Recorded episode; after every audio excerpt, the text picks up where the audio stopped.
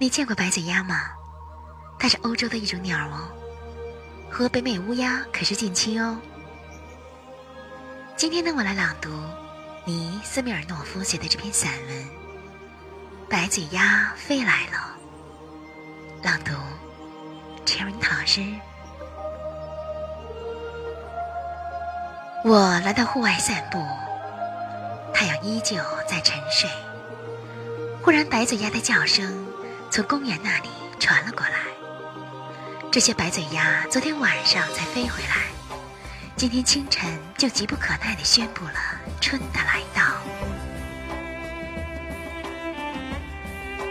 一片片水洼冻结着薄冰，似乎冻上了一层白银。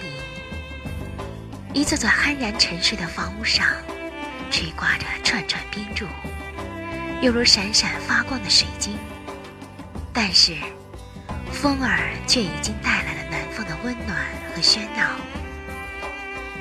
雪地表面的冰凌还冻得很结实。我蹬着滑雪板，听着悦耳的声音，在皑皑白雪的原野上奔驰。我在树林茂盛的谷地里，迎接了刚刚升起的朝日。谷地中沟壑纵横，柳枝上飘满了柳絮。啄木鸟一个接一个地敲击着树干，风儿逐渐加快了脚步。我弯腰摸了摸地上的雪，雪是软绵绵的，上面的冰凌已经化了，滑雪板只能提在手里。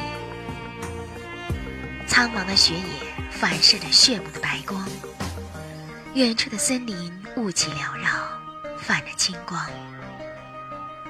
白嘴鸦的合唱从市里传来，片刻间便汇入了低沉的轰鸣，在旷野上空往复回旋。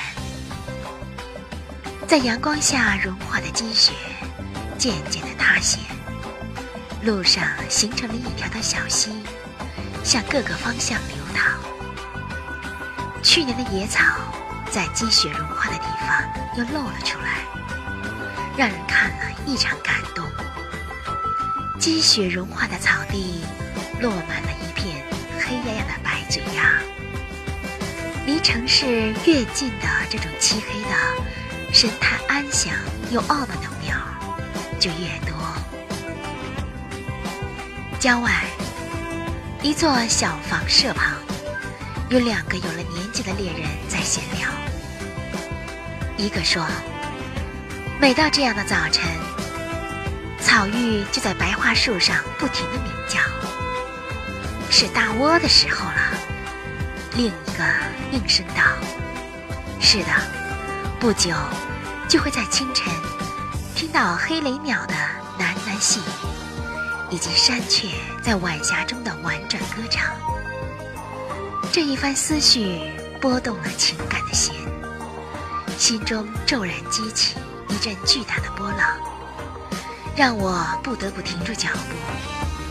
我深深地呼吸着春天的气息，慢慢走进山峦起伏的公园，旋即又被一阵欣喜迷住，停下了脚步。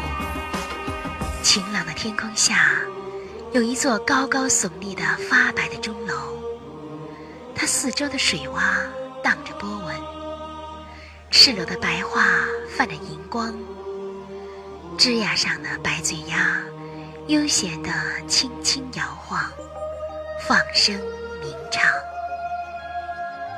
白嘴鸦飞来了。